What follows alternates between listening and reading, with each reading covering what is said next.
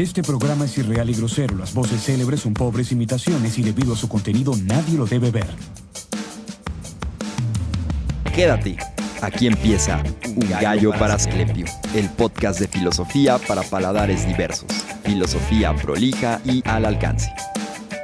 Heidegger, budista zen, más bien viejo nazi, verde a toque. Hoy, en la casa del ser, Heidegger. El lenguaje es la casa del ser. En su morada habita el hombre. Los pensadores y los poetas son sus guardianes. ¿Qué tal? Yo soy Alan Argüello y esta noche hablaremos de un pensador que revolucionó la filosofía, que minó las bases fundamentales de su tradición y que planteó un nuevo rumbo, incluso dándole la espalda. Esta noche hablaremos de Martin Heidegger.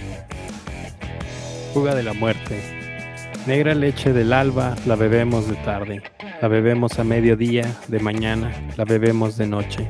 Bebemos y bebemos. Cavamos una fosa en los aires, no se yace allí estrecho. Vive un hombre en la casa que juega con las serpientes que escribe. escribe al oscurecer a Alemania, tu pelo de orgo, Margaret. Lo escribe y sale de la casa y brillan las estrellas. Silba a sus mastines. Silba a sus judíos, hace cavar una fosa en la tierra. Nos ordena tocada danzar. Negra leche del alba te bebemos de noche, te bebemos de mañana a mediodía, te bebemos de tarde, bebemos y bebemos.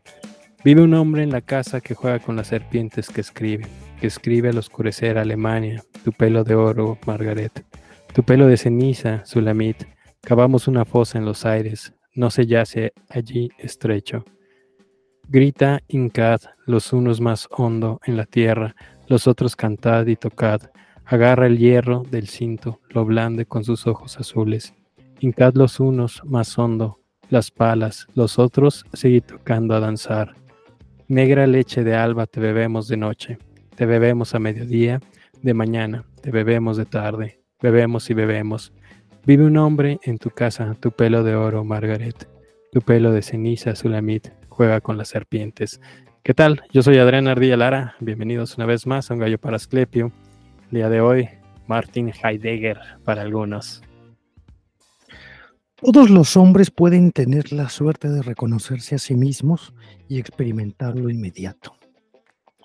No escuchándome a mí, sino a Logos. Es sabio confesar que todas las cosas son uno.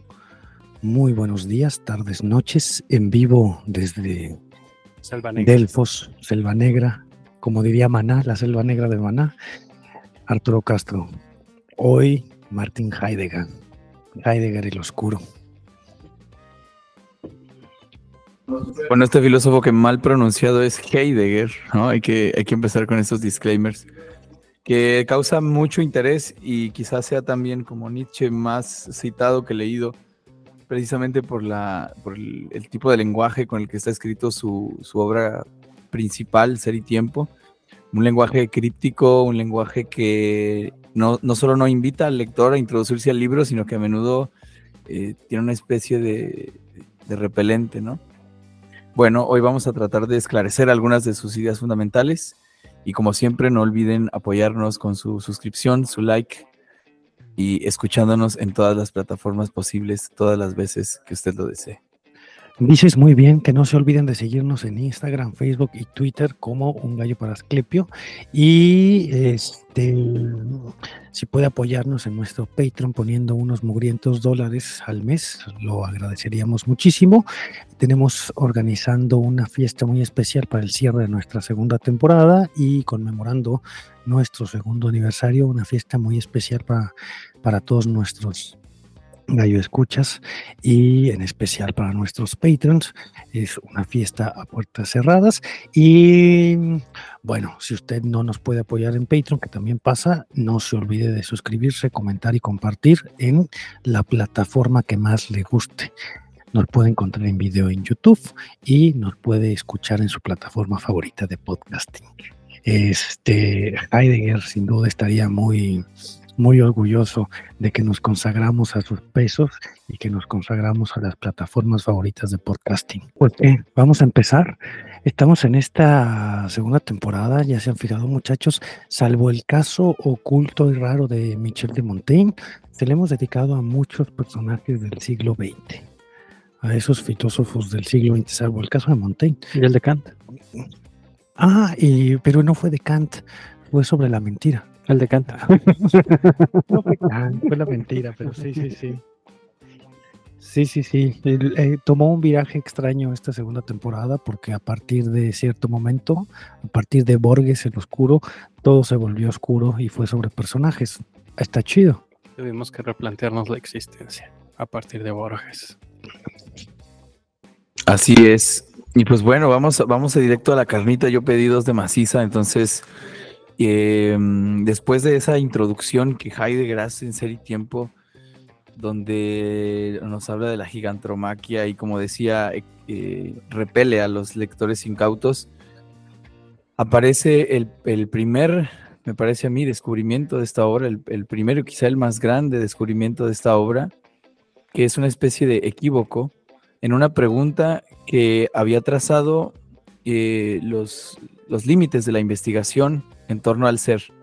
Hay una disciplina que ya, ya resolveremos este equívoco, unas veces se le conoce como metafísica, otras como ontología, que históricamente comienza como metafísica por un error de Andrónico de Rodas, que al acomodar los libros de Aristóteles pone el de, el de física que, en realidad se llamaba, perdón, el de este de metafísica que no tiene nombre, pero estaba intitulado como la, ciencia de los primeros principios, Andrónico de Rodas decide ponerle el nombre de metafísica.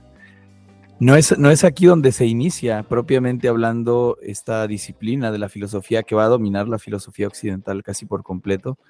De ahí que se diga que, el- que la historia de la filosofía son las notas pie- del pie de página de los diálogos de Platón o que, o que, la, o que, la, o, o que el idealismo, que la metafísica haya, haya dominado la, la filosofía occidental, pues bueno, deberíamos situarla propiamente hablando en Parménides. Sí, como la caricatura. dualidad, sí, como esta dualidad Parménides-Heráclito, como los primeros pensadores griegos que tematizaron la pregunta por el ser. Los Pregunta que, que Heidegger va a, a trastocar, que va a, a destruir. Sí, sí, lo digo como, como una escisión a lo que a lo que bien nos dices. Bueno, estos dos personajes, Parménides y Heráclito, pues son, se distinguen de los filósofos anteriores a los sofistas y al propio Sócrates, porque fueron los únicos no físicos, fueron los únicos que no hablaron de la naturaleza, de qué está hecho el mundo, fueron los primeros que no intentaron hacer una tabla periódica, sino que se metieron en un pro- problema fundamental. Cualquier persona que conozca, cualquier persona que intente hacer una caricatura de la filosofía, cualquier persona que no se dedique a la filosofía, sabe o aparece esta, esta, esta pregunta en torno de Sorna que es, ah, ¿quién soy yo? ¿Qué es el ser? ¿No? Como, como la sorna que se hace por los filósofos. Y bueno, algo no está tan descabellado ni tan desdibujado porque justo aparece esta gran pregunta que es ¿qué es el ser? Y que abre una decisión entre las personas que se planteaban la física, la naturaleza, de qué está hecho el universo, a los que se plantearon el quién soy yo, si lo pudiéramos decir este, en términos sencillos y llanos, que sería el qué es el ser. No es lo mismo, pero... No, pues vamos a empezar por ahí, precisamente. Lo que va a hacer Heidegger es demostrar la imposibilidad de la pregunta, un error en la construcción de la pregunta que es el ser. Pero antes de eso habrá que decir de qué hablamos cuando hablamos de ser. Porque esta palabra se utiliza, digamos, no vamos a responder a la pregunta qué es el ser, pero vamos a ver de qué estamos hablando. La pregunta ¿qué soy yo? A diferencia de la pregunta ¿qué es el ser? Sí, Es que cuando yo pregunto ¿qué soy yo? Estoy preguntando por un ente por una ¿no? cosa concreta. por una cosa concreta, ¿sí? Y cuando se pregunta por el ser, no se pregunta por una cosa concreta, sino, lo voy a decir en un lenguaje quizá kantiano, el ser es la condición de posibilidad de que existan las cosas concretas, que en filosofía les llamamos entes, ¿no? Ahora, lo estoy definiendo de manera negativa, esa es precisamente la trampa de la pregunta. No puedo responder qué es el ser, porque no es un ente y no puede ser adjetivado, no puede ser eh, comparado, no puede ser medido, porque no tiene medidas, porque no es un ente, Porque no es una eh, cosa. porque no es una cosa. es, es, bueno, ahorita profundizamos, pero ustedes qué entienden por ser, porque además no, no es una cosa que esté solamente en, en Heidegger o en Parménides, ¿no? ¿Qué entiendes por ser Arturo? Mi querido, a ti ya se te dijo cómo hacer tu tesis de Maimónides, así que deberías de responder. Hay, hay una buena anécdota de este fin de semana que luego les contaremos. Nos encontramos a, cierto pensador ahí. Pero bueno, eh, ¿qué es el ser?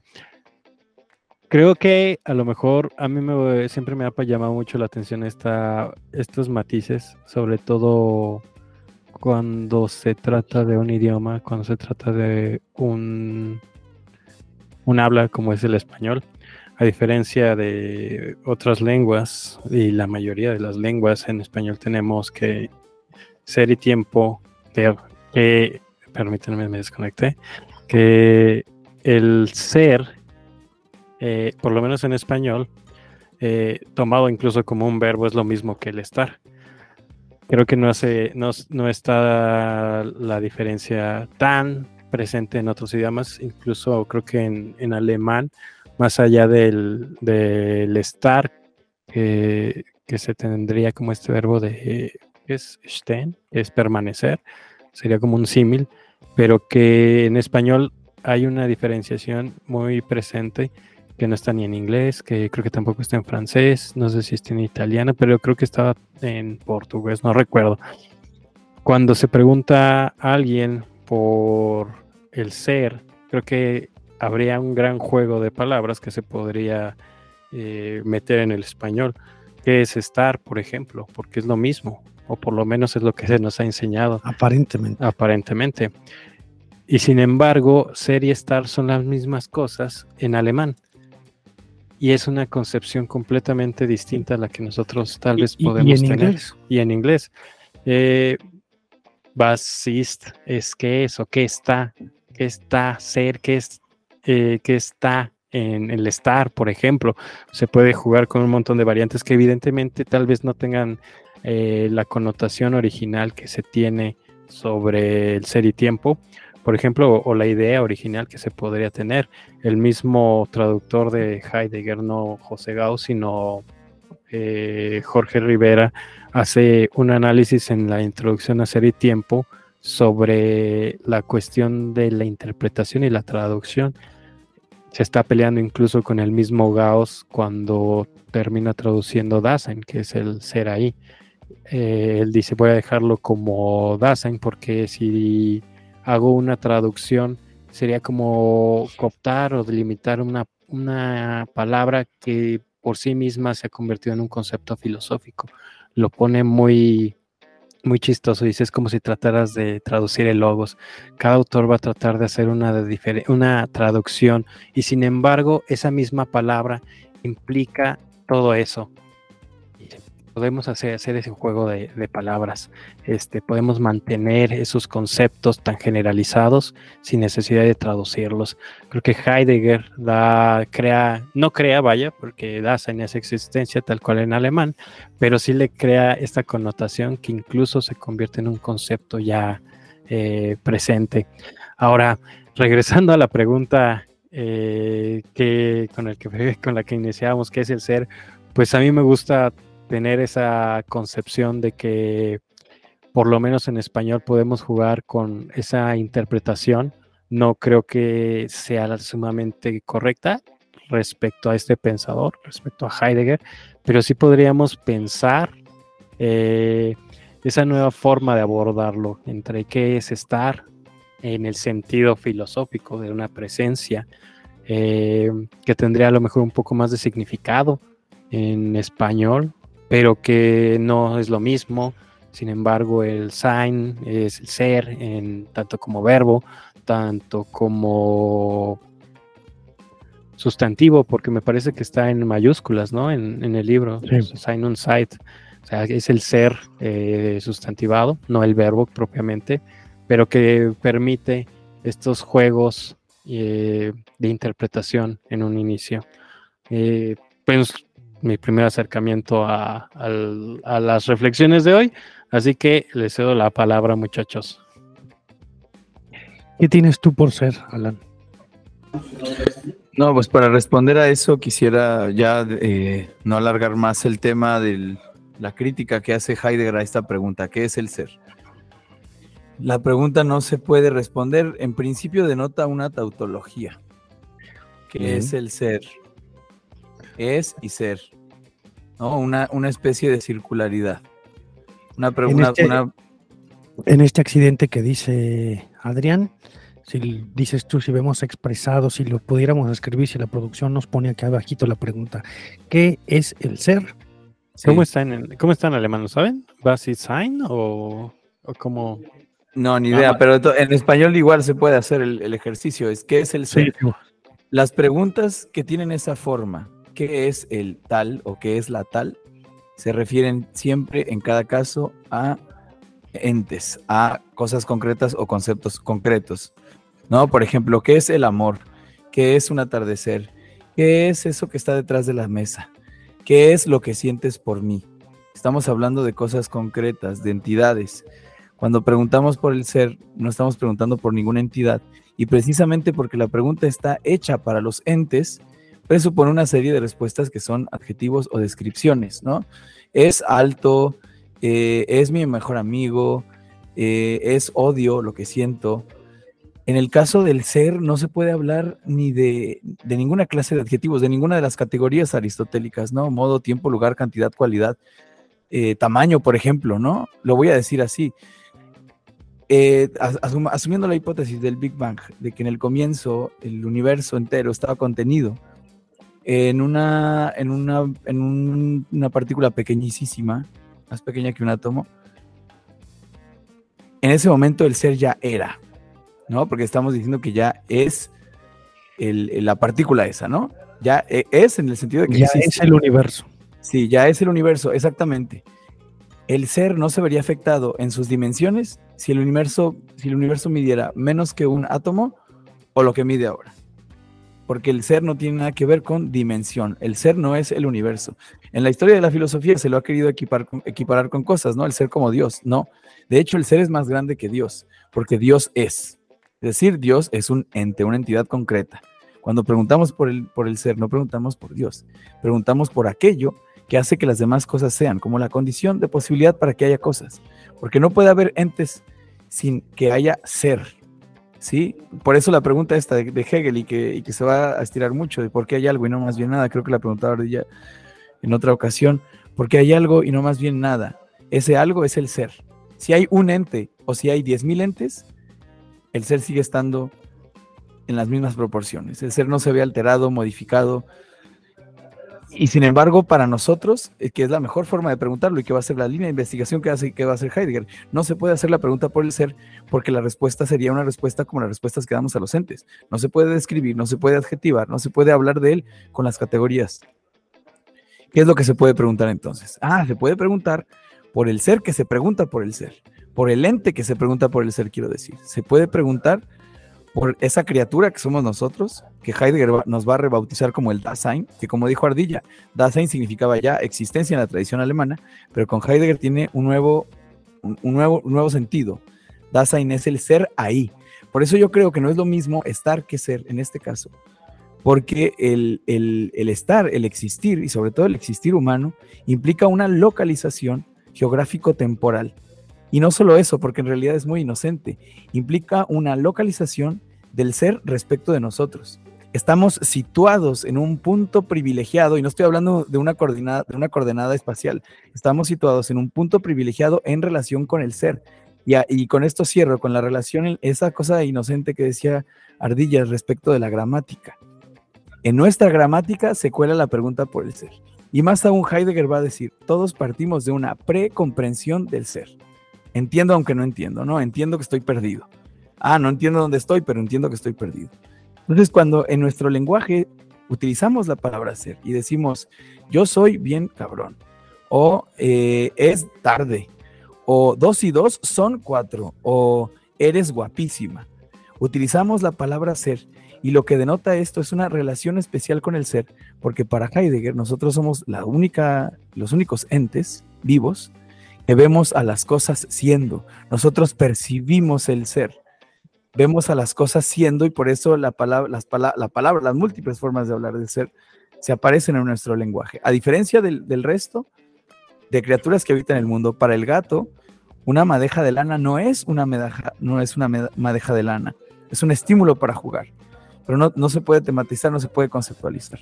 Quisiera profundizar más adelante sobre qué significa esto de estar situado en un lugar especial respecto del ser, pero por ahora diré eso, que aunque es imposible hablar del ser, porque el lenguaje eh, parte de las categorías y el ser supera todas las categorías, no en el sentido que sea más grande, sino que no se puede hablar en esos términos de él, tenemos que preguntarnos entonces quiénes somos nosotros y cómo repercute en nosotros la pregunta por el ser.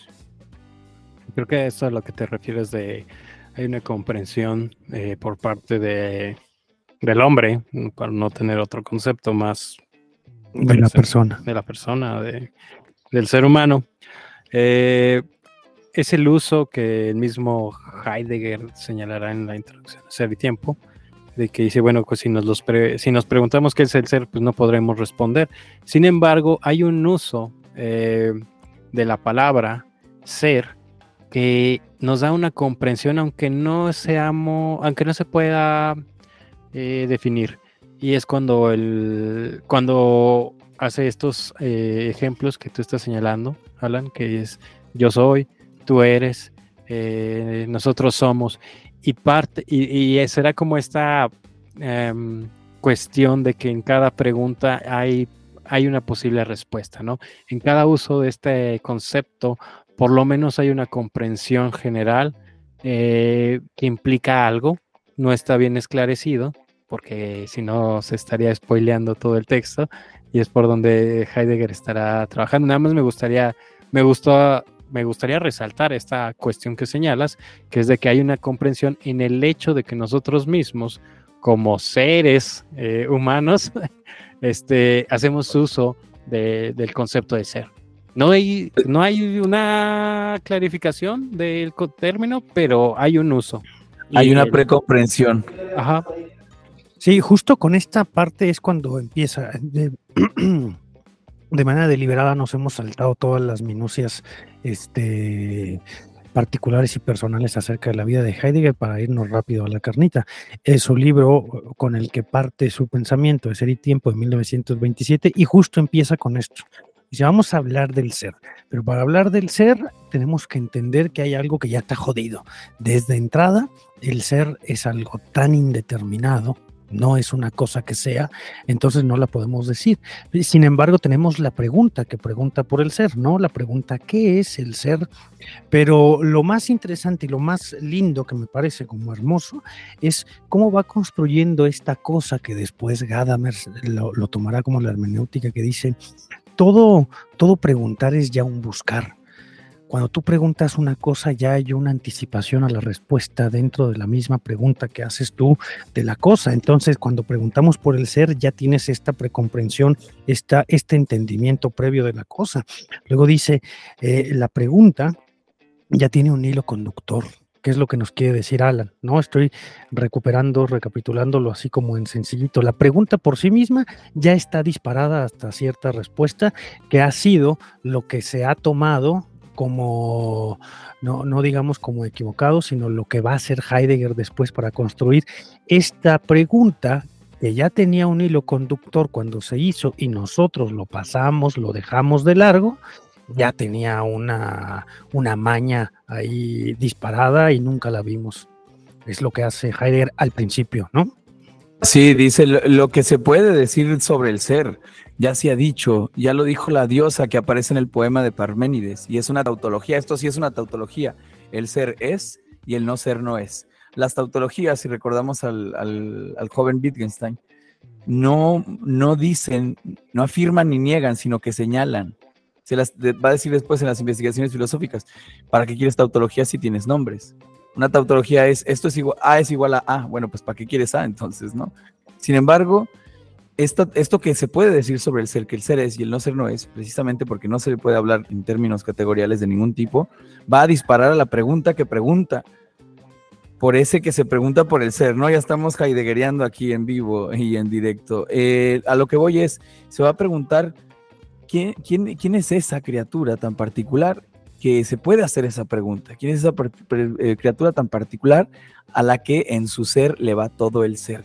Y aquí está la primer clave de interpretación de ese Dasein del que habla Heidegger. El Dasein, el ser humano, es el ser al que en su ser le va todo el ser.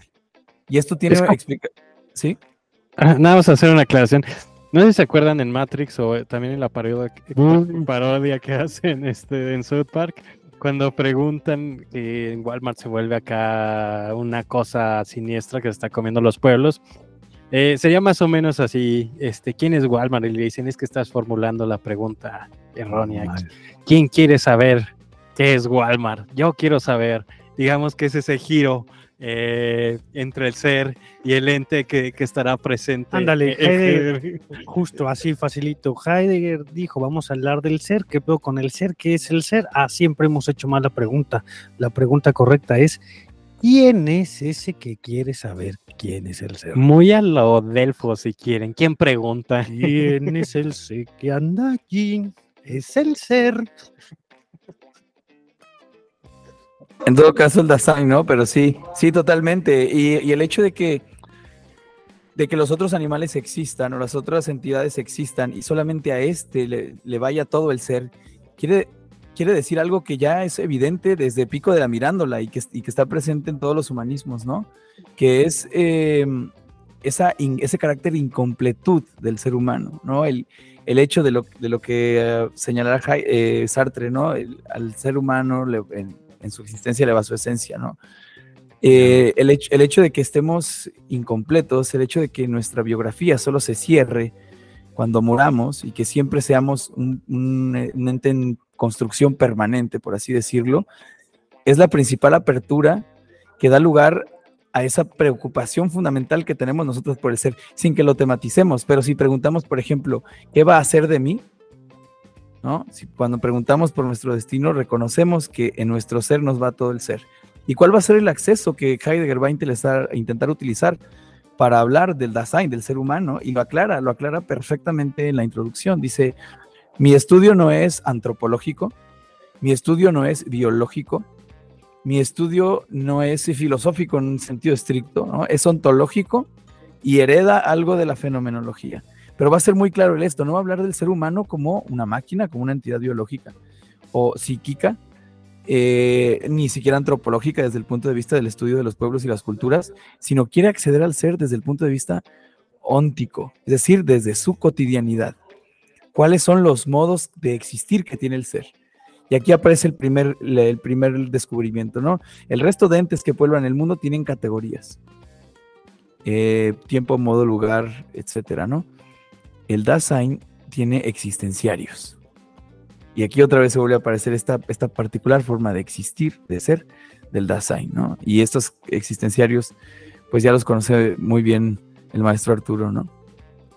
No, no, no, ¿cuáles? A ver, cuéntame, ¿cuáles son nuestros existenciarios? Mm. ¿Cómo existe el Dasein? ¿Cómo existe el Dasein, no? Existe consigo mismo, en relación con a qué, ¿no? Consigo mismo, con los otros. sí, me gustaría que antes de que volviésemos a estos modos, este, hemos hablado del Dasein, pero me parece que no hemos dicho algo puntual. ¿Por qué Heidegger renuncia a decir, yo voy a hablar de la persona, de la persona? No hemos dicho por qué Heidegger dice, yo no quiero decir del sujeto. humano, hombre, sujeto, le voy a decir Dasein. ¿No? Dasein, la, el ser ahí, este, el, ese ahí que se pregunta por el ser. No dice, voy a hablar del ser humano que es aquel que se pregunta por el ser. No, voy a hablar de ese ser colocado, ese ser localizado, que es aquel que se pregunta por el ser, esa cosa localizada, focalizada, que es el que se pregunta por el ser. ¿Por qué Heidegger se rehúsa a hablar del ser humano y se rehúsa hablar del sujeto, de la persona, de la persona. Porque resignifica una palabra que ya existía en la tradición filosófica que es Dasein. La palabra ya existía y tiene un significado, bueno, lo más aproximado que podemos traducir es existencia, pero Heidegger la resignifica partiendo de su sentido etimológico. Dasein significa literalmente ser ahí. Sein es ser y da es ahí. ¿Qué quiere decir el ahí? Es una combinación entre espacio y tiempo, ¿no? Cierto. Eh, traía acá la nota al pie de página de Eduardo. de Rivera que dice más o menos así. Incluso medio también. ¿Cómo que más o menos? ¿La vas a leer? No, pero, eh, más bien medio eh, eh, enojado con el señor Gauss. Ah, dice: La palabra Dasein es traducida por Gauss por ser ahí. Nos parece que esta traducción es errónea. En primer lugar, en buen castellano habría que decir estar ahí, pero estar ahí significa existencia en el sentido tradicional, es decir, algo enteramente diferente de lo que quiere decir Heidegger con la palabra Dasein. Ser ahí podría entenderse también como ser en el modo de estar en el ahí, pero entonces el Dasein no sería un ser ahí, sino el ser del ahí. Por eso hemos preferido dejar la palabra Dasein sin traducción, lo que les comentaba hace un momento. Algunos traductores consideran esto un fracaso y un error, pero piénsese en las palabras tales como logos, physis, polis, que hoy son comprendidas por cualquier lector de filosofía. Si se tradujera logos, habría que traducirlo por una de las múltiples significaciones que esa palabra tiene en griego y con ello la palabra perdería su riqueza polisémica, que es justamente la que la hace tener un alto valor en el lenguaje de los griegos. La palabra Dasein, significa literalmente existencia, pero Heidegger la usa en el sentido exclusivo de la existencia humana. Se la podría traducir, pues, por existir o existencia. Pero esto se. eh, pero con esto se pierde todas las alusiones que Heidegger hace implícitamente a la etimología de la palabra. Dasein significa literalmente ser el ahí, y por consiguiente se refiere al ser humano, en tanto que el ser humano está abierto a sí mismo, al mundo y a los demás seres humanos. Pero Dasein alude también indirectamente al abrirse del ser mismo, a su irrupción en el ser humano. Por eso hemos preferido dejar la palabra en alemán, como lo hacen por lo demás hoy día la mayoría de los traductores. Perfecto, me, me quedo con esa idea de, de cómo el ser se apertura en nosotros, cómo se aparece en nosotros por lo antes dicho. Y respecto de la traducción, a ver, me, me parece que sirve para, para ver algo, ¿no? No solamente es el ser ahí, sino es el ahí del ser. Es donde el ser se hace patente como, como pensamiento y lenguaje, Va. ¿no? Eh, y, y además la palabra existencia, que también aparece en Heidegger, que, que aparece en la carta sobre el humanismo, pero con e, e- EK, asistencia, EK-asistencia o ex-asistencia, significa algo muy particular que ese traductor, Eduardo Rivera, este, lo platica en La Belleza del Pensar, este programa chileno, donde entrevistan a muchas personalidades de, intelectuales de Chile. Y, y el chileno, el entrevistador le pregunta que cuál es la diferencia entre, entre inmanencia y trascendencia, entre la interioridad y la exterioridad en el Dasein Heidegger, y dice, nosotros somos pura exterioridad. No existe esa diferencia entre interioridad y exterioridad. Por eso no va, no va a hablar de sujeto, porque el sujeto es evidente al, al interior, ¿no? No, dice, nosotros existimos afuera. Nosotros somos excéntricos en el sentido de que tenemos el centro fuera de nosotros. No, no hay una interioridad, sino que estamos todo el tiempo afuera. Es decir, existimos en relación con y de esta forma particular que lo hacemos, a la que le podríamos decir existimos de manera consciente, pero sería desviarnos del, del propósito original de Heidegger, que es, no es que nosotros seamos conscientes, es que el ser se hace patente en nosotros, ¿no? Y, y de Y ahí no que, somos- sí, me quedo con Dasein también. Sí, no somos una cosa que conoce el mundo, sino somos una cosa arrojada al mundo. Ese ahí es el, es el puesto en el mundo. No somos una cosa que está puesta para decir te apropio, te conozco, eres de madera, eres café, es tú estás en el mundo puesto en relación con esa cosa café y de madera, no es que tú la conoces, ya estás puesto ahí. Poníamos, yo, yo me acuerdo mucho que ponía el ejemplo en la escuelita de somos tan excéntricos que somos no propietarios de nosotros mismos, que vivimos puestos en el mundo ahí en la bola como todos, y por eso cuando estás en la parada del, del paso cebra, del cruce peatonal, y estás medio sonso sin darte cuenta, y de pronto el menso de al enfrente da un paso para, para ganarle el paso al coche que viene, todos los que estamos atrás seguimos caminando hasta antes de darnos cuenta, porque no estás en el mundo conociéndolo y diciendo yo voy a ponerme en esta tela de comprender y sobreentender lo que pasa a mi alrededor en la calle, sino que solamente estamos ahí puestos este, como una propia existencia sin darnos cuenta, igual que los gatos que decías tú, Alan. Claro, somos seres, claro, somos seres en el mundo, como decías, ¿no? Esa es la, esa es la estructura del, del Dasein, somos seres en el mundo. Y dijiste otra cosa que, que vale la pena este, eh, retomarla de una vez, estamos yectos en el mundo que no hemos sido, que, hemos sido arrojados al mundo, proyectos y proyectados. Decía una maestra que queremos mucho, somos proyecto yecto, en el sentido de que yo lo veo así, ¿no? Ha sido arrojado al mundo y luego ha sido arrojado a la responsabilidad de existir sin que tú lo hayas pedido. Si naces en el mundo y te dicen, órale, 7 de la mañana, vámonos al jardín de niños, ¿no? Y de repente no, no solamente estás al modo de los animales, al modo de ese despliegue del instinto, sino que estás siendo arrojado a la responsabilidad de la autoconstrucción o la autodestrucción, que para el caso de Heidegger es lo mismo. Somos yectos en el sentido de que estamos arrojados, pero somos proyecto, sí, somos proyecto en la medida en la que no estamos terminados y tenemos que hacernos a nosotros mismos. Somos posibilidad. ¿Qué se entiende proyecto para los gallo escuchas? No, no, no eh, formados en la filosofía. Arrojado, arrojado, como el como caído. la inyección, caído, caído.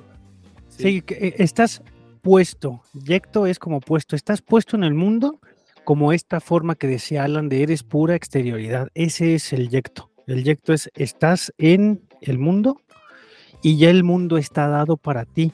No es que tú estás en el mundo para entender lo que hay alrededor del mundo, sino que tú ya estás ahí, las cosas ya están dadas. Tú caes en el mundo y en el mundo ya están tus abuelos, los coches, los carros, los perros, las enchiladas y la comida china. Ya está dado para ti, esa es la caída. Así en facilito para los gallo escuchas, ese es el yecto de Heidegger. No una caída tiene implicaciones muy chingonas, muy chidas, pero, pero no en el sentido de caída como los existencialistas después lo podrían tener, ¿no? Como, como esta caída. En el sentido religioso. no, no, ni religioso, ni sino yecto, estás puesto ahí. Una bonita traducción este, libre es, estás puesto en el mundo. Cuando tú apareces en el mundo, apareces como un acontecimiento, el mundo ya está dado, no es que tú lo vas a conocer. Por eso rompe con estas nociones de el sujeto, que va a conocer el mundo. No mames, no lo vas a conocer, tú llegas al mundo y ya está. está me encanta cómo lo dijiste. Em, eh, llegas a un mundo no de preguntas, sino de respuestas. El mundo ya está pensado por ti y, nadie te pregunta, oye, eh, ¿tú qué entiendes por felicidad? ¿No? Te dicen, mira, la felicidad es esto, el, deber es esto, el ser humano es esto y tal. Si habitas en un mundo el que ya está pensado por ti y habitas a la responsabilidad de, existir en él de manera consciente, ¿no? Rivieras culturales, gracias muchachos. Todos los dolores que sienten son dolores que ya han sido sentidos por todo el mundo, Arti. Parece triste, pero me parece lo más hermoso que ha dicho la filosofía en los últimos años. Todo lo que pasa en el mundo ya ha sido pasado. Todo lo que tú pasas en el mundo ya ha sido pasado por todos los demás en el mundo. Entonces, no eres un hombre solo, en su torre, pensando en cómo corregir el mundo. El mundo ya está puesto ahí. Bueno, y bueno, yo me, me clavé con lo del Dasein, pero me habías dicho que que hablásemos de esta forma en la que el Dasein, ese ser puesto ahí, ese ser dado en el mundo, se configura. No desde la biología, no desde la psicología, no desde la ética, sino cuáles son en el sentido ontológico, en el sentido de la cosa que constituye al Dasein. ¿No? A nosotros, que no somos sujetos, sino personitas puestas en el mundo. Pues esa particularidad ahí que decía Hardy, este, ese ahí es reflejo del espacio y es reflejo del tiempo. Eh, minucias que luego, que luego veremos, no el espacio como como a la Kant o como a la física, ni el tiempo como a la Kant ni como a la física. Y la, primera, la cosa del espacio en el cual se desenvuelve este Dasein, pues es el mundo, ¿no? Y Heidegger le llama este Dasein que se va desenvolviendo en un espacio, es un ser en el mundo. El Dasein es un ser en el mundo.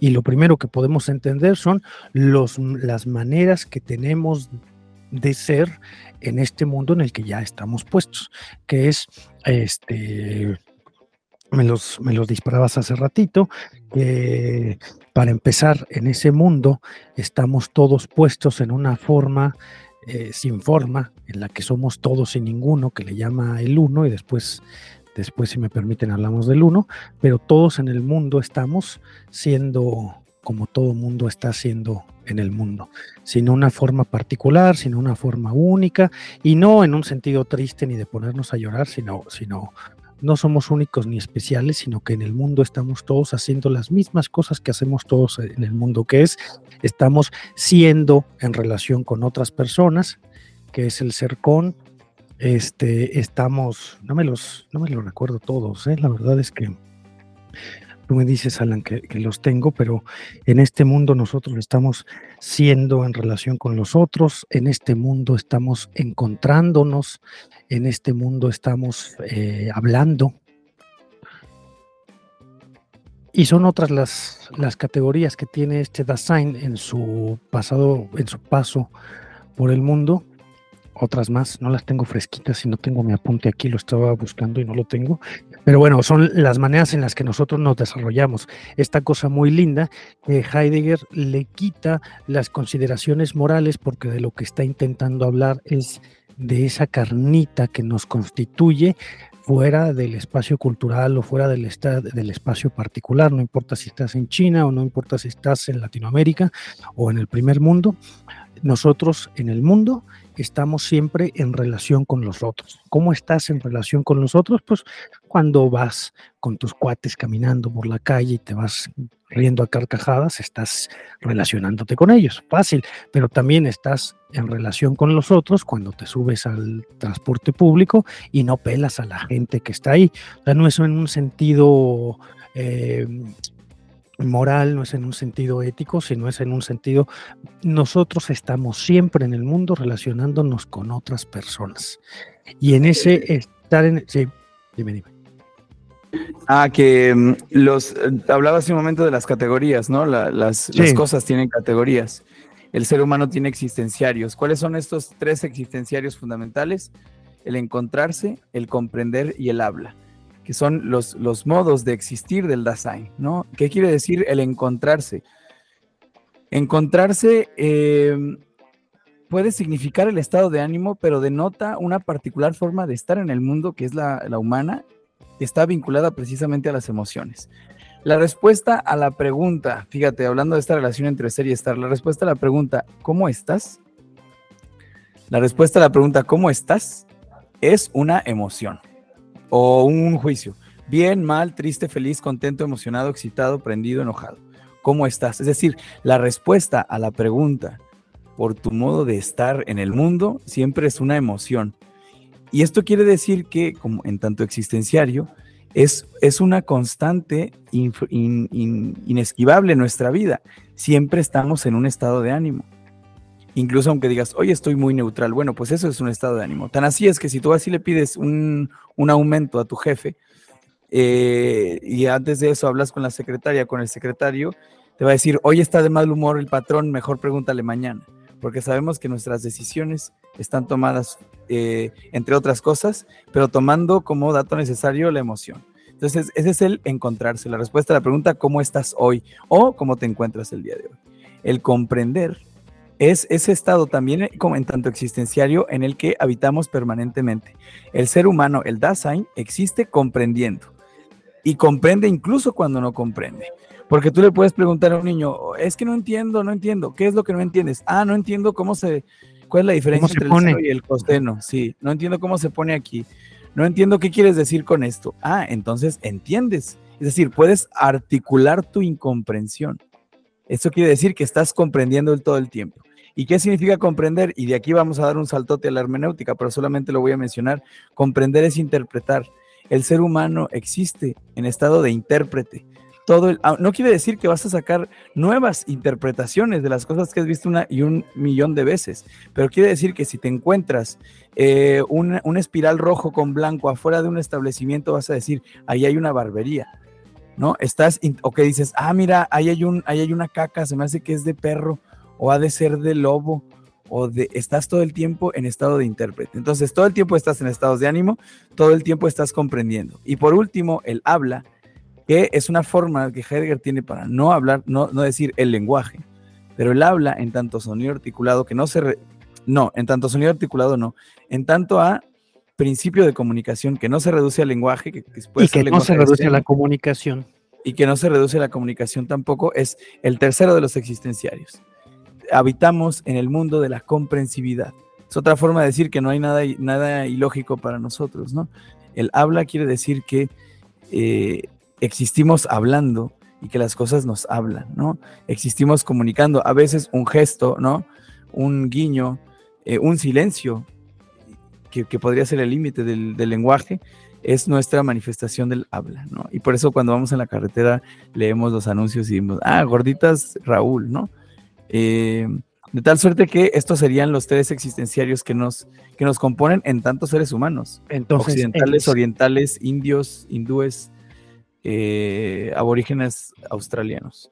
Una persona donde sea que se encuentre siempre está comprendiendo, siempre está encontrada y siempre está hablando. Siempre se encuentra de un modo, siempre habla y siempre está comprendiendo, sí. Ok. Y esta es una reflexión linda, eh, porque yo tenía la duda en aquellos años universitarios y me dice la maestra, ¿y tú cómo piensas? Ah, pues hablando. toda la estructura eh, del Dasein, pues es parte de, del lenguaje mismo, ¿no? la forma de pensar, incluso la forma de leer eh, en voz baja, como se dice, pues es una resonancia. Escuchas tu voz y por eso es una, incluso de ahí parte, creo yo, la cosa del ser con otro, porque tú mismo hablas y hay una comprensión de ti mismo Siempre, por eso mismo es, siempre es un ser con otro el mismo vaso. Sí, por eso llegas a un lugar nuevo y puedes entender que alguien está triste sin que absolutamente nadie te diga que están tristes. Puedes saber que algo pasó porque interpretas, comprendes y la persona habla. Todo ocurre al mismo tiempo, no es que o comprendes o hablas o te encuentras, es que todo es, esa es la forma en la que estamos en el mundo. Y están estas tres este, mm, eh, cotidianidades del, del, Dasein que lo caracterizan en su estado de abierto, en el ser en el mundo. Espacio. Su, cotidianidad, que son la habladurías, la avidez de novedades y la ambigüedad. Esto correspondería al, al ser ahí en estado de arrojo. Heidegger va a distinguir, como lo han hecho otros tantos filósofos, y matizadamente, ¿no? ¿Se acuerdan? Platón decía, por un lado está la doxa y por otro lado está la epísteme. Por un lado están los, los, dormidos, como diría eh, Heráclito, ¿no? Y los despiertos. Siempre hay esta distinción entre eh, la autenticidad y la inautenticidad, que en Heidegger toma los nombres de el estado de propiedad o el ser sí mismo propio y el estado de impropiedad o el ser sí mismo impropio. A ver, a ver, yo, tengo una duda, ¿cómo lo hace Rivero? Porque esto que nosotros tenemos del estado de propiedad y el estado de impropiedad son la, forma este, de, traduccional clásica de, del mexicano José Gauss, ¿no? Español.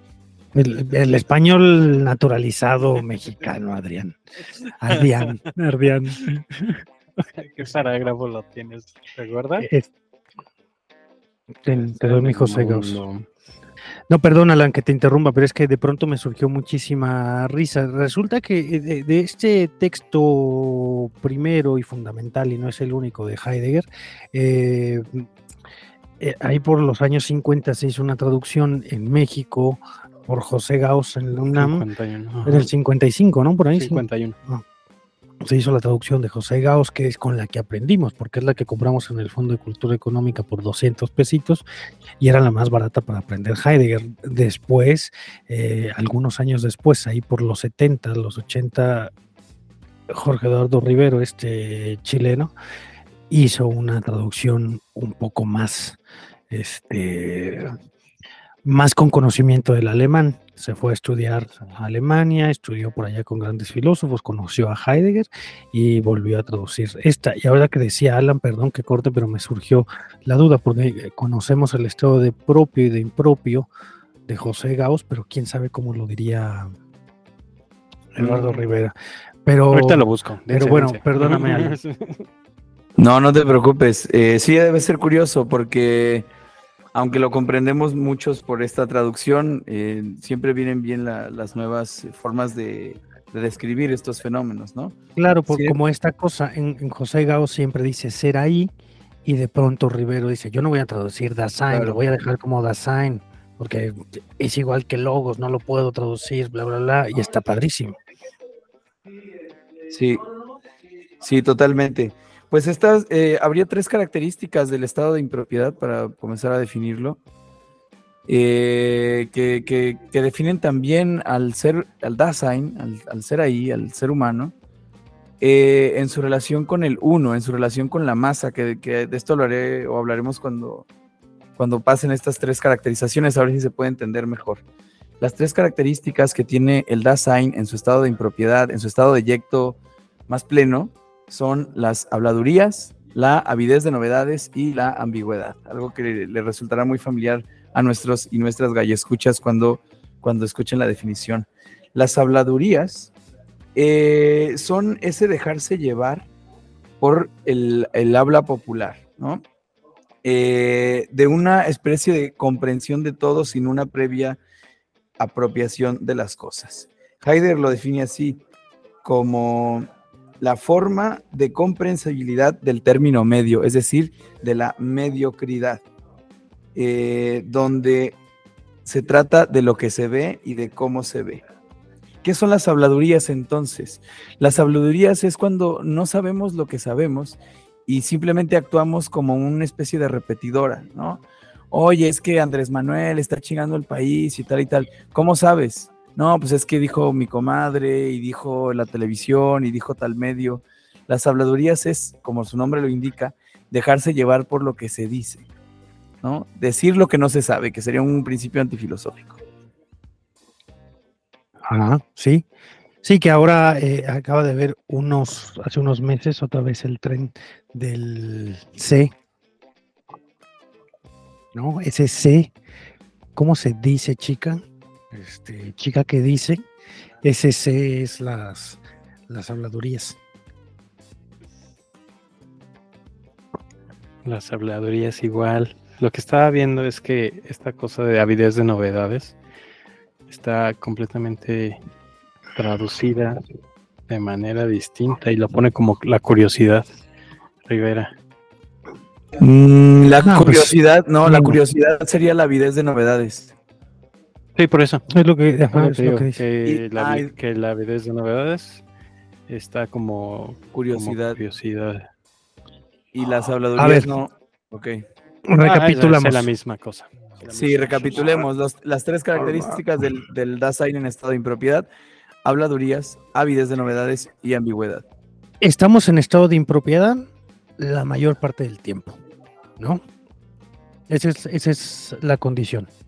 La mayor parte del tiempo estamos no siendo eh, propios, es decir, no siendo responsables ni, ni este, ¿cómo, cómo ponerlo? Lo diríamos nosotros de manera muy, muy clásica, no heideggeriana, sin estar siendo conscientes de nosotros mismos, sino nada más viviendo en el mundo dentro de estos tres modos. Estamos en la no- pendeja. Estamos en la pendeja con la avidez de novedades, las habladurías, este, y ese es el ser impropio.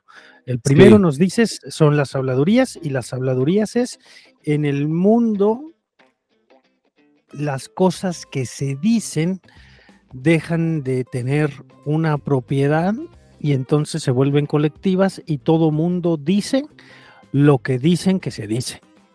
¿No? Esa- exactamente, es, es una buena forma de definirlo, sí. Ahora, la, la avidez de novedades es precisamente la curiosidad de la que hablaba Ardilla. La avidez de novedades es estar constantemente interesado, ávidamente, por las cosas que eh, ofrecen los medios de comunicación, ¿no? Ahora ya salió el nuevo iPhone 12, el nuevo iPhone 13, ahora Rihanna va a tener un hijo, ahora este, regresó... Rihanna eh, ya tuvo un hijo. Y, bueno, pues todo eso, ¿no? Eh, regresó Belinda y Nodal. Avidez de novedades es esta, este interés desmesurado por lo que la cultura como conjunto tiene que ofrecer. ¿no? Y, realmente son muy similares, se parecen mucho.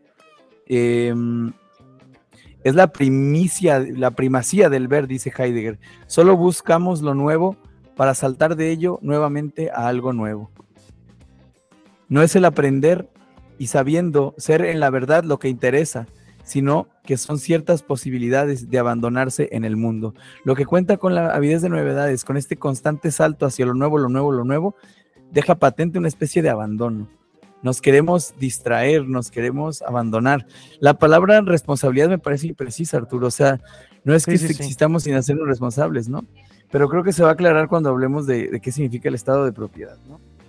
Y creo que también esta cuestión de la mm, avidez de novedades se ve muy presente, no solamente a, mm, a, una interpretación mediática, no nada más de los medios de comunicación, vaya, sino en el mismo hecho de cuando alguien sale, está caminando en la calle y eh, la misma ida a una plaza, porque hay que recordar que Heidegger, uh, pese a toda su terminología, está hablando, ya lo habíamos comentado hace muchos podcasts, de una filosofía común del... Sí, el cotidiano. La cuestión cotidiana. Y nosotros lo vemos o lo percibimos o lo podemos captar cuando estamos en una plaza, están las galerías, estas, las vitrinas, pasas de un lado a otro y dices, ah, mira, esto es lo nuevo en esta tienda, pero caminas unos pasos más y ves más novedades y ves y ves y ves y ves. Y está ese sentimiento de pérdida, de no poner atención que será el meollo del asunto, sobre todo de la filosofía de los 30 en adelante. Porque entonces no hay que perder de vista el hilito que se construye con Heidegger, porque parece que está hablando en un lenguaje sumamente inaccesible, pero lo único que está haciendo es, ¿qué es el ser? Ya se dijo y nada se puede decir del ser. Vamos a hablar de ese que se pregunta por el ser. Órale, ¿Cuáles son las condiciones que tiene este que se pregunta por el ser? Bueno, pues porque está caído en un mundo donde ya hay aparadores en los centros comerciales. No vas a entender que es un aparador. Ya está el aparador ahí y ya estás atrapado por el aparador.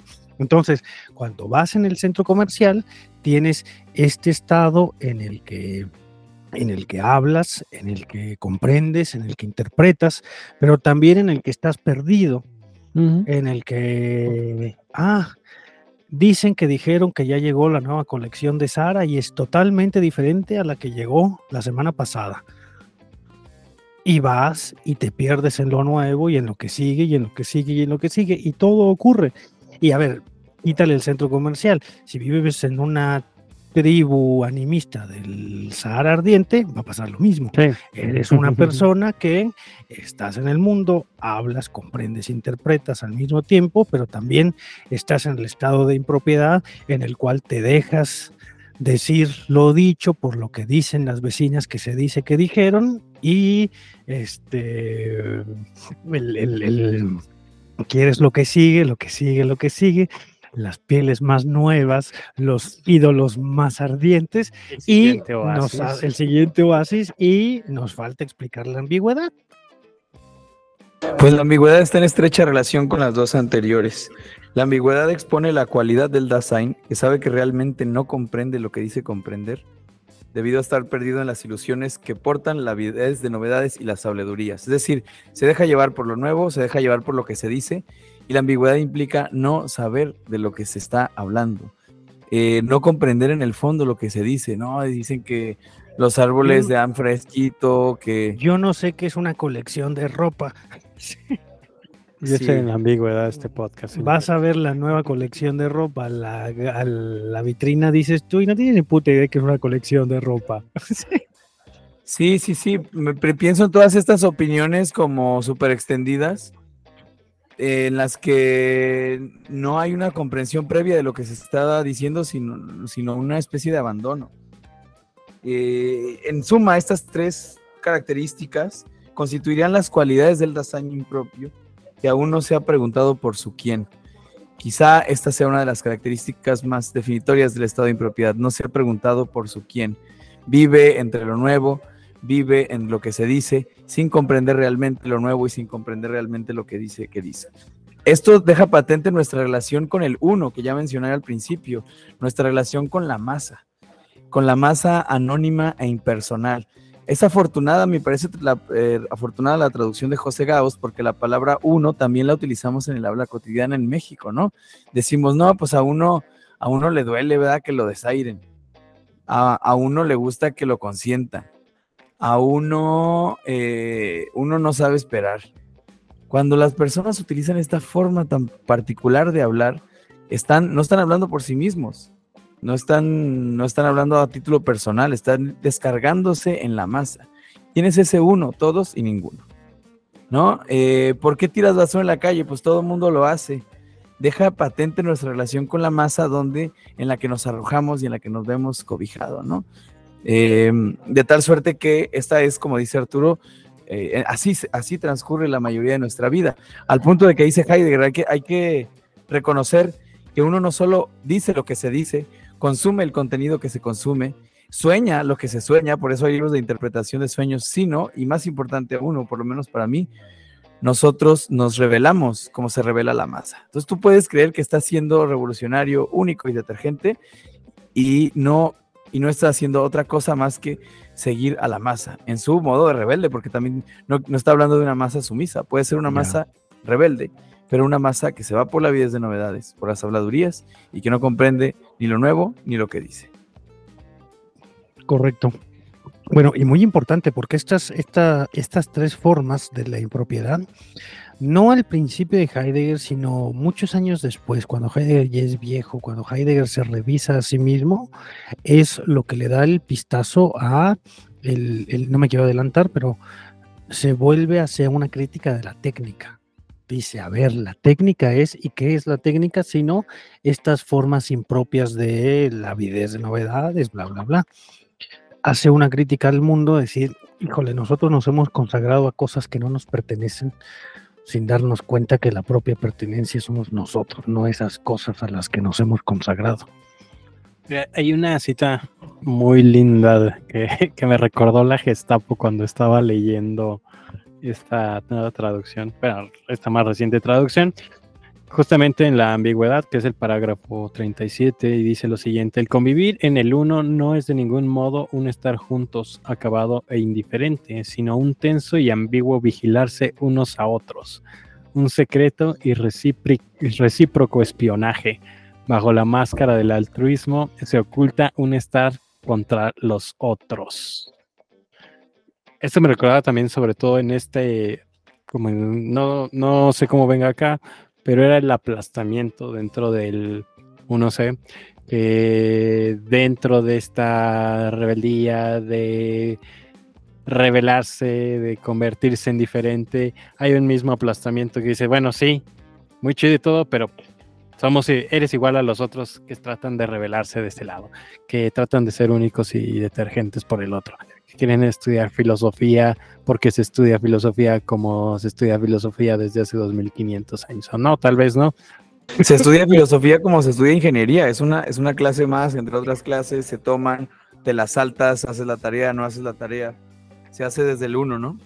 Ajá, repruebas y apruebas como en cualquier otra cosa que se estudie. Pero es cierto lo del aplanamiento, yo pienso mucho en el valor de la humildad. ¿No? hay que ser humildes, me parece una apología del aplanamiento, no saques la cabeza, hay que ser igual que todos, no hay que lucirse, no hay que, no hay que autoexhibirse, ¿no? No sé si venga mucho a, consideración la, la, pues que creo que es un valor e, ético, ¿no? Allá ahí propiamente. Ah, más que hacerlo de manera individual, creo que la misma masa es la que aplasta independientemente de qué tan exhibicionista en ese aspecto puedas llegar a hacerlo. ese centro que te busca, que, busca sacar te regresa al mismo lugar. Em, parece, creo yo, con todos estos influencers, ¿no? Para tenerlo como ejemplificado. Quieren ser influencers como se es influencer, pero al mismo tiempo no es una trascendencia, sino que todos están al mismo nivel solo que tiene en esa cultura de masas. Se distancian unos de otros, pero al final ese distanciamiento pues, lo, caracteriza Heidegger. Dice, en el uno siempre ocurre el distanciamiento, pero ese distanciamiento se vuelve a convertir en otro término medio de lo uno. Entonces todos los que se distancian se vuelven esos que se distancian como todos los demás que no se distanciaron y vuelve a ocurrir el aplaneamiento dentro de lo uno. Y lo uno es la forma en la que se expresa el ser ahí en la cotidianidad total. Y Ese está, es el uno. y está interesante ahora que lo mencionas con esta cuestión del término medio, porque ese extremo se convierte en un término medio. Ese extremo, eh, si lo vemos desde una perspectiva aristotélica, eh, que se convierte en un término medio, es un término medio para ese, ese tipo de 1C, ¿sí? que se verá distanciado y diferido por otros, pero se, ma- se mantendrá en un término medio, ¿no? Es, es un equilibrio ahí medio extraño, pero constante. Los punks se salen del sistema social y míralos, ahí están los punks. Comprando aguas embotelladas en el Oxxo, ¿no? Todos se vuelven Comprando punks. cigarros. A ver, hay que hacer un disclaimer que es Heidegger no, ha- Sí. no hace una no hace un juicio moral o ético sobre una supuesta jerarquía, aunque se pueda adivinar que sí, pero pero él dice que no, que no hay que no hay un mejor y un peor, que no es mejor estar en estado de impropiedad que de, que de propiedad. Exacto. Y pues para adelantar esto, eh, el estado de propiedad, a ver, de este, es- este ya es mi interpretación, pero implica lo siguiente. Hay ciertos estados de ánimo que tienen un privilegio para que el Dasein acceda a la comprensión de su estado de yecto. Y eh, Heidegger elige particularmente los estados de ánimo conocidos como bajos, ¿no? El tedio y la angustia. La angustia, que no es el miedo, y la, la diferencia principal con el miedo es que el miedo tiene siempre un ante qué, el miedo siempre tiene un... Me da miedo las arañas, me da miedo las alturas. La angustia, el antequé de la angustia es la nada, o no es nada, ¿no? Es, es nada. Entonces, una angustia es una especie de vacío que en Heidegger se experimenta cuando ya no nos sentimos como en casa en el mundo, cuando el mundo se vuelve completamente inhóspito. Sí, es una especie también, como decías, de distanciamiento con el mundo, de disociación, podríamos decir ahora, en la que ya no estoy simplemente arrojado, en la que ya no voy caminando como caminaba ayer, sino que ahora hay un chiste sobre D'Artagnan y los tres eh, mosqueteros, ¿no? Que le preguntan al más grande de los mosqueteros, ¿por qué caminas? Y como no puede responder, esto está en, una película de Godard, como no puede responder, nunca más vuelve a caminar. Como jamás se había hecho esa pregunta, deja de caminar para siempre. Entonces el, el angustiado es ese que se ve en confrontación con el mundo que antes era completamente cotidiano y ahora le resulta eh, absolutamente inhóspito. Ahí se aparece el tema de la muerte en Heidegger que tiene muchísimas implicaciones. Heidegger va a decir que para el Dasein, el Dasein es lo suficiente, es desde que nace es lo suficientemente viejo como para morir. ¿Qué define, desde mi perspectiva, el estado de propiedad? La relación que el Dasein tiene con la muerte. ¿Cómo se relaciona el uno? ¿Cómo se relaciona el impropio con la muerte? Bueno, desde las habladurías, desde la avidez de novedades y de la tiene ya una respuesta para la muerte que se expresa en pequeñas frasecitas como, bueno, algún día de algo habremos de morir, ¿no? Eh, eh, a todos nos llegará alguna vez. Tenemos formas de esquivar la pregunta por la muerte. ¿Qué hace el ser ahí, el ser sí mismo propio? Corre al encuentro con la muerte reconociéndola como aquello que no se puede rebasar, aquello que no se puede comparar con nada y aquello que puede ocurrir siempre y en todo lugar. Luego me encuentro con señores en, la, en las tiendas o en las calles que me dicen, no, joven, yo ya voy de salida. Y siempre les digo, usted dice que ya va de salida, pero ni usted ni yo sabemos. Capaz que usted vive otros 20 años y a mí me atropellan acá afuera. Para Heidegger, la muerte es la posibilidad más próxima. Es algo que ocurre a cada instante o como dicen los cristianos, cada respiración es un constante decir todavía no. Sí, claro, es, es la, la contrapartida, el, el- ser puesto para la muerte como la única posibilidad posible. Este, puedes comprarte un coche, puedes cambiar de trabajo, puedes escupirle a tu jefe, pero también siempre cabe esa posibilidad de la muerte. La muerte como una forma constitutiva de la propia vida de ese que se pregunta por el ser. Ese que se pregunta por el ser se muere y tiene la muerte como una patente propia, no como alguien que se muere, eh, como, como, ¿cómo decía? este? los que se mueren son los otros, los otros son los que se mueren, sino, ah, no, tú eh, te haces, eh, te cuidas de ti con tu propia muerte, lo único que te pertenece en todas las posibilidades que tienes es esa posibilidad de morir. es lo único que te pertenece. Claro, por eso es tan importante la muerte y la relación con la muerte en el Dasein, porque es lo único que nos individualiza. De, de todas o casi todas las otras cosas en el mundo, me puedo descargar. Yo le puedo decir a Arturo, oye, haz mi tarea, oye, cúbreme en el trabajo, oye, corta con mi pareja. Hay muchas cosas que aunque no sean éticas, yo me podría descargar, pero no le puedo decir a Arturo, oye, tengo cáncer, muérete por mí. No, no, oye, No, no, hazme no. un paro, hazme un parote de, de compas, muérete por mí porque ya la ando quebrando. Y, y nadie vive la muerte de los otros, asistimos como espectadores. El, único que va a experimentar no ya su propia muerte, sino su propia agonía, es decir, su propio entendimiento de su carácter finito, es uno mismo y por eso nos individualiza, porque nadie va a vivir mi muerte y aunque esté rodeado de gente, la voy a experimentar conmigo mismo, ¿no? Entonces, el, el Dasein auténtico es aquel que corre al encuentro feliz con la muerte, reconociéndola como eso, como aquello que no se puede rebasar, no hay un más allá, como aquello que no se puede comparar, no es comparable con nada, y como aquello que puede ocurrir siempre y en todo lugar. Sí, eso es lo que definiría el posibilidad Dasein. posible. Sí, esa constante correr al encuentro con la muerte, reconocerse como ser para la muerte. Y por eso vuelve a tener más sentido la frase de el Dasein es el ser al que en su ser le va todo el ser, porque reconoce que es finito, porque reconoce que se va a morir. Queremos vivir y queremos vivir intensamente porque sabemos que nos vamos a morir. Queremos vivir pletóricamente porque sabemos que vamos a morir. Hay una, hay dos ejemplos que me gusta mucho citarlos. El primero es una película que se llama Scanners. Eh, Con Jim Carrey, buenísimo. es buenísima y baila las canciones de Jefferson Airplane. no, se llama Scanners. Es así, creo que un setentera, ochentera. Se supone que son personas que estén leyendo las mentes y de repente se juntan entre ellos eh, para experimentar esta cuestión de leerse las mentes entre ellos mismos. La gente los empieza a cazar, llegan a una reunión donde se están tomando las manos unos con otros y se están leyendo, están sintiendo lo que están sintiendo. Llegan y asesinan a algunos y una señora dice, ahora sé lo que se siente morir porque vivió la muerte del otro. Eh, y es fantástica esa parte porque era justamente la estaba viendo por ahí del 2007, que era cuando veía a Heidegger y dije, ah, qué simpático. Porque también uno de los problemas heideggerianos, creo yo, es esta cuestión fenomenológica de vivir la muerte. Y no hay una respuesta como tal hasta tal vez, o por lo menos lo pone Sloterdijk en la primera esfera, eh, dice, bueno, tal vez no podamos vivir la muerte como tal, pero podemos sentir un tipo de muerte. Y creo que lo que él planteaba en este aspecto es cuando hay la finitud de una relación. Dice, vivir la muerte es vivir eh, ese término, porque sabes que está presente cuando terminas con alguien, cuando terminas con el novio, con el esposo, o incluso que él mismo fallece. Es esa muerte, es esa ausencia, ¿no?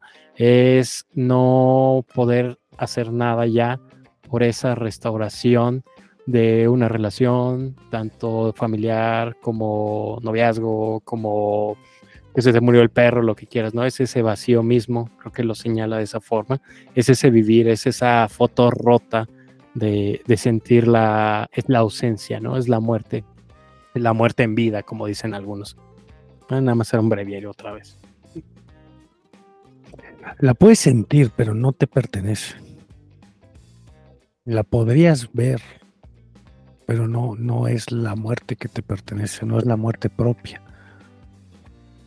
Nunca es la muerte propia. Sí, lo que, lo que experimentas es el drama de la finitud, ¿no? El reconocer que te, que te habrás de morir. Y eso, eso define todo lo que es grande e importante en nosotros, el carácter finito, su terminación, el, el ansia incluso de trascender, de ser inmortal a través de la literatura, del arte o de cualquier otra cosa. Me parece que sí, ahí sí da el clavo Heidegger con, con uno de los existenciarios que nos, que nos determinan. Y, y aunque Heidegger nunca se propuso una ética, ni, ni un- porque ya va a parecer como superación personal de que, ah, sí, el, el chiste para vivir mejor es correr al encuentro con la muerte. No se plantea como una terapéutica, sino como un modo de estar en el que se está de una manera más lúcida en el mundo, ¿no? De reconociendo a qué venimos, porque esa, digamos que es una pregunta que atraviesa pues toda la historia de la filosofía, en particular la que se presume adventicia o, o que trata el problema del sentido de la vida, ¿no? Ahí surgen todas las crisis existenciales. Si he de morir, ¿por qué nací?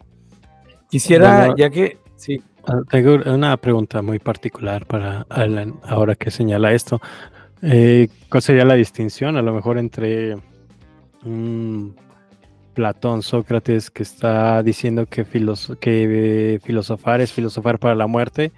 Y lo que señala es que ahora que Heidegger le da en el clavo, pero pues ya estaba un poco planteado con los griegos. ¿Cuál crees tú que sería la, Hegel, le dice el señor absoluto.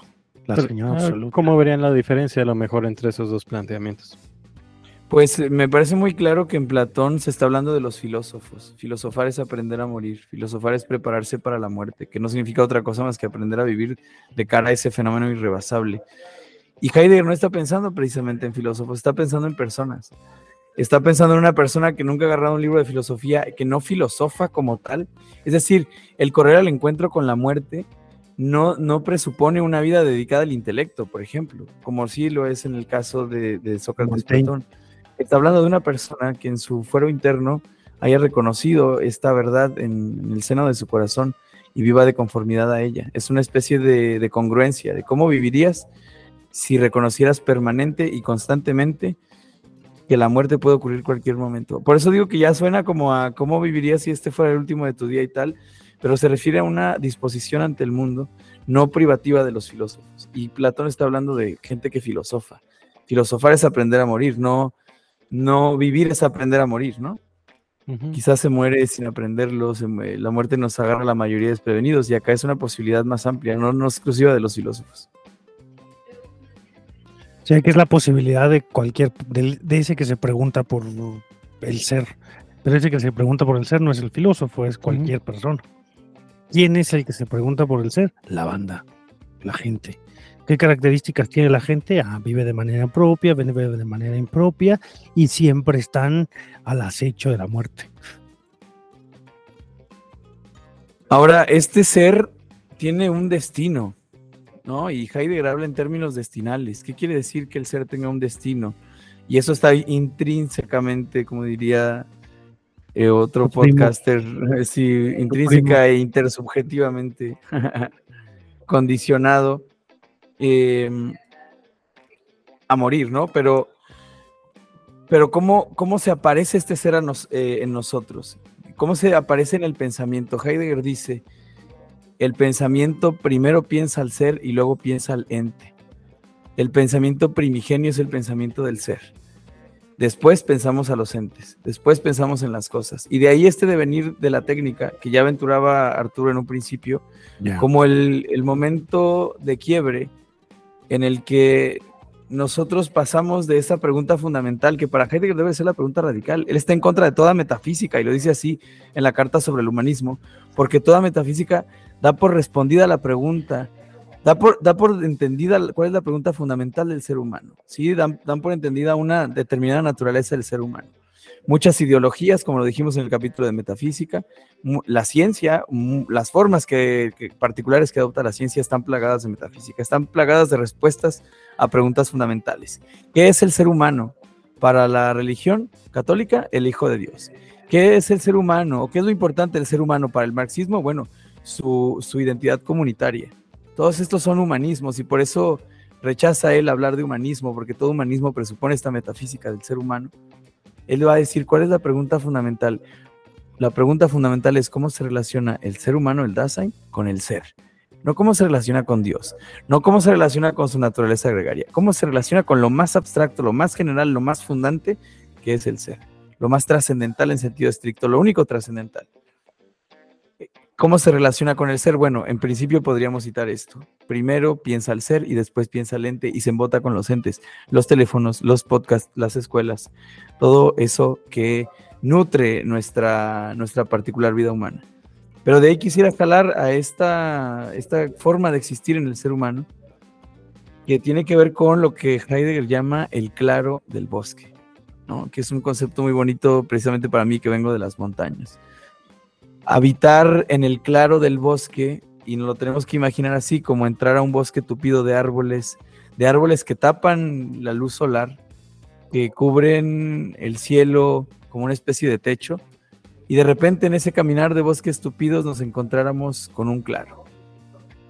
Una frase que me parece significativa puede abonar a explicar esta idea. En la misma carta sobre el humanismo aparece la famosísima frase de el lenguaje es la casa del ser y en su morada habita el hombre. Los guardianes son los pensadores y los poetas, que es la frase con la que comenzaba, ¿no? ¿Qué quiere decir que el lenguaje sea la casa del ser? ¿Qué es una casa? La casa es un ámbito que es un ámbito y no nada más es un, es un ente, no nada más es, es una construcción arquitectónica de ladrillos. La casa es un ámbito para que las personas sean ellas mismas para que desplieguen su verdadero ser. Dice, el lenguaje es al ser lo que las nubes son al cielo. Es decir, las nubes se recortan sobre el cielo y el cielo es el trasfondo que hace que las nubes sean. Sin cielo no podríamos pensar en las nubes. Y, e, e, y, de igual modo, sin ser no podríamos pensar en el lenguaje. Y sin embargo, las nubes hacen patente que existe el cielo. Las nubes son eso que hay en el cielo, que nos dice, ahí está el cielo, y hay nubes o no hay nubes, ¿no? Su ausencia o su presencia delata la existencia de ese trasfondo que de otro modo sería imperceptible. El lenguaje, y cuando dice Heidegger lenguaje, se refiere al lenguaje humano y a toda forma de habla, como ya lo expresaba en Ser y Tiempo. No es lo que traza la relación entre el ser humano y el ser, entre el Dasein y el ser, sino lo que la vuelve patente, es como las nubes. El lenguaje es la casa del ser en el sentido de que es lo que hace que aparezca el ser, que nos demos cuenta que estamos relacionados con ser y por eso en el lenguaje aparecen estas formas de hablar del ser, ¿no? Entonces, habitar en el claro del bosque significa que nosotros somos el lugar en el que el ser se reconoce como entidad y que se hace estas preguntas, ¿yo qué soy? Es, fíjate, es, una, es un ente que dice yo qué soy. Es un ente que se pregunta, ¿qué o quién soy yo? Es un ente donde el ser se convierte en pregunta. Y aunque sea un absurdo esta pregunta de qué es el ser o qué soy yo, su existencia misma delata que tenemos una relación particular con el ser. El ser, en palabras de, de, Eduardo Rivera, el traductor de Heidegger, el ser nos fue entregado. Nos fue entregado para que lo cuidemos o para que nos curemos de él. Como a ninguna otra criatura en el mundo, el ser nos fue dado porque vemos las cosas siendo, porque nuestro ser no va todo el ser, porque sabemos que nos vamos a morir. Y de aquí se puede fundamentar, y esto no está en Heidegger, esto es de Eduardo Rivera completamente, se puede desprender una ética. Porque si yo reconozco a todos mis coetáneos como Daseins, tengo que aceptar que también ellos son el claro del bosque para el ser, que también ellos son la localización del ser, que también a ellos les fue entregado el ser como lo más preciado que tiene. Y bueno, si no se enamoran de Heidegger después de esto, son el hombre de hojalata, la mujer de hojalata, ¿no? Sí, ya cuando se pone en el sentido más, más, más poético. Yo, yo quizá en un sentido mucho más simplista diría, ese ser que te es entregado es también un gran plexo de significación sobre las cosas del mundo que ya están dadas para ti. Como decías tú, hay una nube hay un cielo y la nube y cielo por sí mismo existen en el mundo como formas del mundo, pero no es sino ese que le va el ser, el Dasein, el que puede entender un significado y hacer una pintura y hacer un poema y poderle nombrar nube o poderle nombrar cielo a la cosa, ¿no? Tú ves, las, los otros entes, las otras cosas puestas ahí en el mundo y no tienen mayor sentido ni mayor significación más que para ti que le puedas dar sentido y significación. Si ves un vaso y ves agua, pues lo único que hay en el mundo es vaso y es agua. Vaso, agua. Que sirvan para saciar la sed viene en función del design de cualquier persona que esté ahí que le, que le sea conferida la significación completa del mundo. Claro, y, de ahí que nuestro habitar, como hace en este otro texto, en, referencia a un poema de, de, Helderlin, habitar, el, habita, habitar poético, ¿no? Habita poéticamente el hombre, se llama el texto. Poéticamente, poéticamente, habita poéticamente habita el hombre. Donde parte de este, de este verso de, de Holderlin, que dice poéticamente habita el hombre y, lo empieza a analizar Heidegger muy a su estilo de, desmenuzamiento, ¿no? Dice, la frase no significa que, todos hagamos versos, ¿no? Que, no que, todos somos poetas en el sentido de que todos pensemos eh, desde la poesía, no se está refiriendo al, al aspecto literario. Poéticamente habita el hombre, quiere decir que nuestro habitar Imagínate el habitar de una criatura, de un ser humano primigenio, que se le ocurre poner una piedrita encima de otra, o que se le ocurre rayar la pared describiendo lo que hizo en el día. El habitar poético tiene que ver, claro, con el adorno, con que nuestro habitar es poético, pero también con un modo de estar situado en el mundo. Y Heidegger en este texto hace una imagen que me parece eh, excepcional para referirse al habitar poético. Dice, es como estar parado, con los pies bien plantados sobre la tierra, ¿sí? reconociendo eso, esa parte terrestre que somos, y mirando hacia el cielo con las manos extendidas. Es, es como, quizá como al, modo platónico, es un estado de metaxí, un estado de intermedia, de, mediación entre la tierra y el cielo, ¿no? Habitar poéticamente el mundo, si, el, si, en el cielo viéramos al ser, por así decirlo, sería este reconocimiento, esta precomprensión del ser. Quiere decir que involuntariamente, no tematizadamente, nuestro habitar está en permanente relación con la cuestión del ser. El mundo está significado a partir de nosotros. Permíteme que lo diga de manera burda y simplista. Pues sí, sí, muchachos, ¿cómo ven? Alguna, yo creo que es hora de que vayamos echando la, reflexión final, quizá al modo de, en la que lo solemos hacer, como diciendo por qué le era Heidegger o por qué no, o, o qué implicaciones tiene para esto en nuestros días como ustedes quieran cerrar. Eh, bueno, fíjate, yo, yo respondiendo a esto que dices, ¿por qué leer a Heidegger? Yo creo que si usted no se dedica a la filosofía y lo hace por puro gusto y pasión, no lea a Heidegger. Lea a los comentaristas, a los opinólogos de Heidegger, no, no opinólogos terribles, sino a la gente que se dedica a escribir e interpretar sobre Heidegger como Arturo Leite, que lo hace muy facilito y muy sencillo y tiene muchos artículos de divulgación. Pero yo sí aconsejaría que si una, uno de nuestros gallo escuchas no se dedica a, la filosofía, Heidegger es, es un poco difícil. Yo sé que tú siempre dices que vayan a los textos. Yo no digo que vayan a los, a los a los burdos, sino a los grandes filósofos que se han dedicado a escribir acerca de Heidegger a desmenuzarlo para nosotros. No lea Heidegger de Fondo de Cultura Económica. Es el más bonito. lea el de, el de la traducción de, Eduardo Rivera, con esa. La verdad, no, la verdad es que, por ejemplo, ahí a lo mejor contestando que queda Heidegger, que queda, que no queda de Heidegger. Mm, creo que lo que arruina a Heidegger terminan siendo los mismos heideggerianos, as always. Claro que no. Mira, Caminos de Bosque lo traduce Arturo Leite y Elena Cortés. Y ellos son grandes hacedores de artículos de divulgación de Heidegger, grandes heideggerianos. No de esos heideggerianos que arruinan a Heidegger, sino de ah, Ok, vale, yo, me refiero a los otros. Ah. los heideggerianos impropios los que son heideggerianos, ¿cómo son heideggerianos? este, no, la verdad, pues fuera de todo, yo no soy fan, pero eh, de manera circunstancial he encontrado las obras. Mm, este ser y tiempo de, de la editorial de la universidad, encontré justamente en un congreso de filosofía. Ah, había tratado unos años antes de leer el ser y tiempo de izquierda a derecha, pero la verdad con la traducción de Gauss fue pues, un poco complicado. afortunadamente encontré esto, creo que estaba, le decía a Arturo que creo que tenía un precio de 620, luego estaba en 495 y por ayudar al que estaba vendiendo el libro, lo ayudé a mover la mesita y creo que me lo dejó como en 250, pues tuve ese acercamiento un poco más analizado ah, por, el, por el, traductor chileno.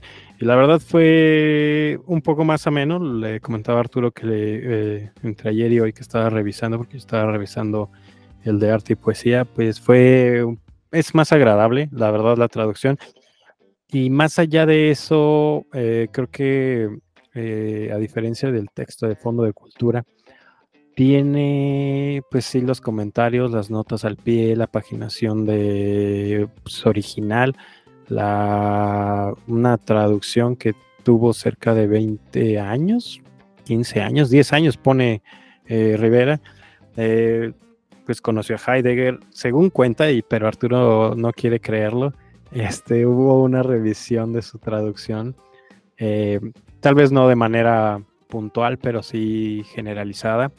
Hubo ahí trabajo de traducción gracias a un montón de instituciones, un grupo de amigos, como este creo que es la tercera o cuarta versión que hizo, que en un inicio iba a ser un material para sus clases, pero terminó siendo una revisión generalizada y muy particular y la verdad muy, muy linda de, leer, sobre todo muy amena. Uh, ¿Por qué leer a Heidegger? Yo creo que quien lea Heidegger puntualmente, no como los heideggerianos que, comenta Arturo, ah, la verdad, hay, creo que en esa ruptura que se le ha señalado respecto a la tradición, eh, que, es evidente eh, con este giro eh, entre la pregunta del ser, pues creo yo que no lo hace de manera ambigua siempre ha habido, por lo menos yo me he peleado con esa burda interpretación de la filosofía del siglo XX, que hay que romper con la tradición, sí, sí hay que romper con la tradición, pero desde una tradición, vaya. Eh, Heidegger no era un ignaro. Eh, se ve justamente cuando uno empieza a leer todas las referencias que tiene un montón de filósofos, todas las referencias que no están eh, implícitas en, su obra, pero que por ejemplo uno va a la, facultad de filosofía y dice, no, no hay que leer a Descartes porque Heidegger dice que, y así de que, ah, eso dice Heidegger, pues en dónde. Creo que hay una, un, creo yo que habría que hacer un deseo de revisión particular, sobre todo por las implicaciones eh, histórico-filosóficas que tiene, y también darle evidentemente su lugar en la historia de la filosofía por haber hecho este giro de tuerca, este, este posicionamiento del ser al Dasein, que terminó siendo pues, la de gran importancia, pero también eh, esa cuestión histórica que va desde Platón, ah, pasando por Kant, por Hegel, el mismo Kierkegaard y hasta si quieren una crítica al protestantismo, a la religión, a las ciencias mismas, que era de lo que eh, hubiera estado un poco más divertido hablar, ¿no? Porque eh, las ciencias naturales en ese aspecto, pues es una descripción más, ¿no? Eh, que no termina por terminar, no termina por cuajar o por determinar la existencia de las personas. Y que también eso es, es una piedra angular para la filosofía del siglo XX. Y bueno, pues también todos los términos que terminan creando filosofías distintas, muy particulares. Eh, esa interpretación de ciertos conceptos, de revisión precisa, filológica, histórica, filosófica, y que termina incluso con el mismo, bueno, no termina, sino que genera otra, otro vínculo, otro camino del bosque, diría el mismo Heidegger en la filosofía, con esta cuestión de la destrucción del ser, la desmantelación del ser para la revisión y que les digo, Derrida lo, lo retoma y comienza con la deconstrucción. Lo digo porque en el podcast pasado pues hablábamos un poco de lo mismo. Y pues nada, la verdad fuera de, eso, creo que como figura eh, filosófica, como maestro, como partidario del nacionalsocialismo, creo que pues es una figura bastante interesante. Ah, yo estaba leyendo esta biografía de Rudiger Safransky. La verdad es que Safransky no es el clásico mm, biógrafo, sino que va creando como que diferentes historias y me encontré con una cosa muy divertida que, que yo había leído en algún punto y es el amor de Heidegger y la admiración al Bayern Múnich o al Bayern de München, sobre todo a un futbolista muy, muy conocido por ahí de los 70 que es Beckenbauer. Y ahorita si lo encuentro, pues ahí se los paso. Propia pregunta. Eh, en su en su momento había un manual para leer Ser y Tiempo del propio José Gaos, editado por el Fondo de Cultura Económica, que ya no existe. Sí, sí existe. Lo acaban de sacar hace unos años. Nada más, lo que pasa ¿Lo es han que antes... Sí, sí, se vende bastante. Ah, lo que pasa es que el Ser y Tiempo del Fondo de Cultura venía con la con la introducción de José Gauss a Ser y Y Tiempo. luego fue retirado. Fue retirado y pues ya nada más dejaron el Ser y Tiempo. Pero sí tiene algunos matices. De hecho, José Gauss eh, creo que eh, no está muy convencido de esa postura heideggeriana del ser con el otro. Él es un poco más eh, pesimista en ese aspecto y se mantiene con la cuestión de que no hay una posibilidad de comunicación, según recuerdo, lo, lo revisé hace mucho tiempo y hay sus- pone más de, de realce sus diferencias con ello. Y se supone que era como una introducción, un manual como para pues irle llevando la línea conceptual, terminológica, eh, al ser y tiempo, pero pues no, no, no lo quieren mucho, lo separan y se vende todavía. De hecho, se, digo, se vende bastante bien. Ya. Y, y está también editado en Fondo de Cultura Económica. Bueno, pues eso, leer, igual que como recomendé con el Tractatus de Wittgenstein, que ahí sí tengo un manual de cabecera que es el de Tomasini Basols. En este caso, bueno, pues leer el, leer el de Gauss, leer la nueva traducción. Con el manual de Gauss.